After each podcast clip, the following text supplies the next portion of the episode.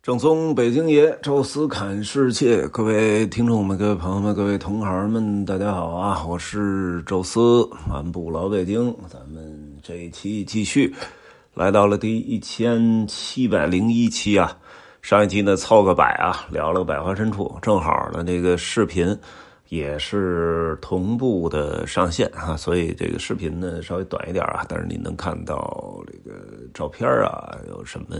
整个的这种诉说，但是音频有音频的长处啊，就是它能够说的更多一点啊，啰啰嗦嗦的各种废话，也把很多边边角角的，呃，来不及提到的东西，在音频里又跟大家说了一遍哈，这种可能更加深大家的印象。咱们上一期说的是西城啊，这一期呢就说东城，那。东城啊，你看他这个这期的音频的名儿，它不是东城，这不大兴吗？这我们老去宜家家居是吧？西红门还有这个呃什么黄村啊之类的啊。说你你怎么说是东城啊？实际上大兴原来就是东城啊。大兴原来可不只是现在的这大兴区啊，这个丰台南边这一大块啊。实际上大兴就当年代表了。半个北京 啊，所以这个可是非常牛的一个地名啊！这要从东城区的一条胡同叫大兴胡同说起。话说啊，这个大兴和宛平，这是最早的北京的县制。你你看那个唐代的这些电影电视剧啊，包括小说里也都提到了这长安城。虽然是个城啊，就是肯定肯定是有这京兆尹啊什么这些呃京官来管，但是呢，他也得像下辖的很多民政的事务啊，你得交给这个县令，因为天下都被划分出不同的县县制，哎，由县令来管，县令管不了的，再找这个什么顺天府啊，或者什么开封府啊、京兆尹啊这些呃管理京都的官所以呢，就是也是。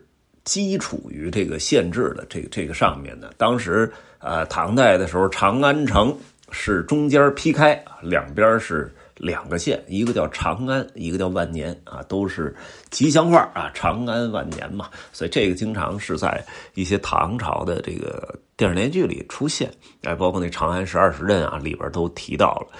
呃，北京其实也一样啊，当然最早北京是叫。啊，辽南京那时候还不是特别强调这个县制的问题啊，因为辽契丹的主体其实还是在北方，哎，南方这俩地儿呢，其实就是帮他收税的，所以当时是把这个辽南京叫西津府。哎，什么叫府呢？因为最早的秦始皇那个时期叫郡县制，上边是郡，下边是县啊。后来呢，是在郡上边又加了个州。啊，元代的时候呢，在州上面再加了个省，啊，但是甭管是州还是这个省，它都有特别重要的城市，再加上首都，所以这些重要城市都叫什么什么府，哎，比如说。呃，金陵府，哎，比如说北京的这叫西津府，那这个就叫什么什么府，就是相当于咱们的直辖市吧，就类似这种感觉啊。那府下边当然也是县啊，所以府尹管的都是县令。但是一般情况下来讲啊，一般的县令咱们都知道叫七品官啊，这不叫芝麻官啊，九品才叫芝麻官的，典史那是芝麻官，七品实际上县令是。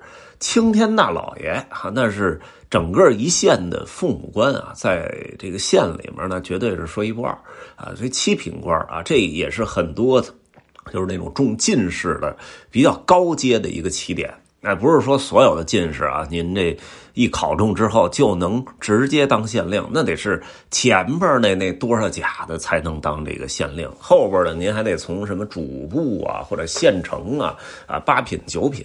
开始干起，所以这个当县官啊，其实已经是非常高的起步了。一边一般是七品，哎，但是如果您是京城的县官，直接提一品，就您就变成六品官了啊，就跟很多的什么知州啊，或者到州里边的什么推官啊，跟这个官基本是平起平坐的，也就证明了这京官其实是官级要更大一些。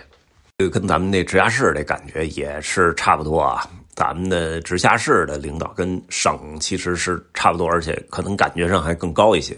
说了这么多呢，就是当年设这个都城啊，咱们在聊丰台的时候就说到了金中都嘛。当时海陵王完颜亮把这个整个国家的首都给迁到了北京这块儿，哎，当时呢是在辽南京的基础上扩建啊，建成了这个金中都。那金中都就不叫西金府了，人家就叫中都府啊。那么中都府也叫顺天府啊。那顺天府下边得下下设两个县。那么一个县呢，就是整个城市的东边这个区域，哎，这个就是大兴府；西边的区域呢，叫啊大兴县啊；西边的区域呢，叫宛平县。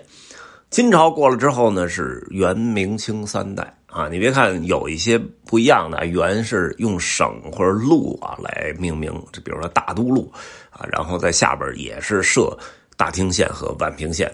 啊，到明清的时候，有时候叫北京，有时候叫北平啊，但是县制一直是两个县，大兴县和北平县啊，基本是沿着这个大都也好，是明清时期的老北京的中轴线劈开，所以咱这中轴线不光是一个城市的这个什么规划美感，它在行政区划分上也是一条分界线，整个的东边啊，京城的中轴线的东边全是这个大兴县。啊，西边全是宛平县，所以那大兴说是半个北京城，一点都不为过。所辖区呢，呃，这个城区就是现在的东城区，还有这个崇文区，哈。所以你为什么说把东城和崇文合并？这也 是有历史基础的。我看这个资料啊，看到这儿的时候，我才想到这点。哎，其实人家想的也对啊，你不能光从文化上，人家从这个明朝、清朝的时候，其实就是一体的。郊区啊，同时还下辖了什么地儿呢？就是现在的朝阳区。哎，包括了呃东边的通州区啊，还有呢这个丰台的东边以及大兴的大半部分啊，这块全都是归于大兴县的管辖。西边呢叫宛平县，哎，当然呢，哎城里边是管这西城区和宣武区，哎，城外呢是丰台的西边的一大块以及海淀石景山啊，这个都是属于宛平的。当然，再远了，门头沟啊、房山这块也属于宛平县的管辖范围。这两个县衙也都放在了城里啊，一直是放在了内城啊。一个呢是放在了地安门西的街啊，就现在已经找到了啊。这这块啊，当时是有这么一个宛平县县衙的啊。然后呢，另外一个呢就是放在了这个南锣鼓巷这个区域的。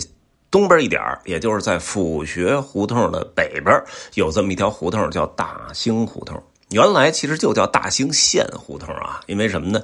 大兴县的县衙门就在这儿，旁边还一个城隍庙啊。据说城隍庙现在你去还能看那山门呢，石雕那个楹联啊，什么啊什么古往今来，什么放过谁呀？这这就是啊大兴县的城隍庙。南边还有一个府学胡同啊，所谓的府学，那就是最早是大兴县的县学，相当于这个县的县立中学吧。哎，后来呢是呃顺天府给征用了啊，用于就是顺天府的府学了，这就有点相当于这个市立的中学了啊，所以叫府学胡同。实际上那也是跟大兴县衙有关系的。那到后来啊，什么时候才挪出北京的呢？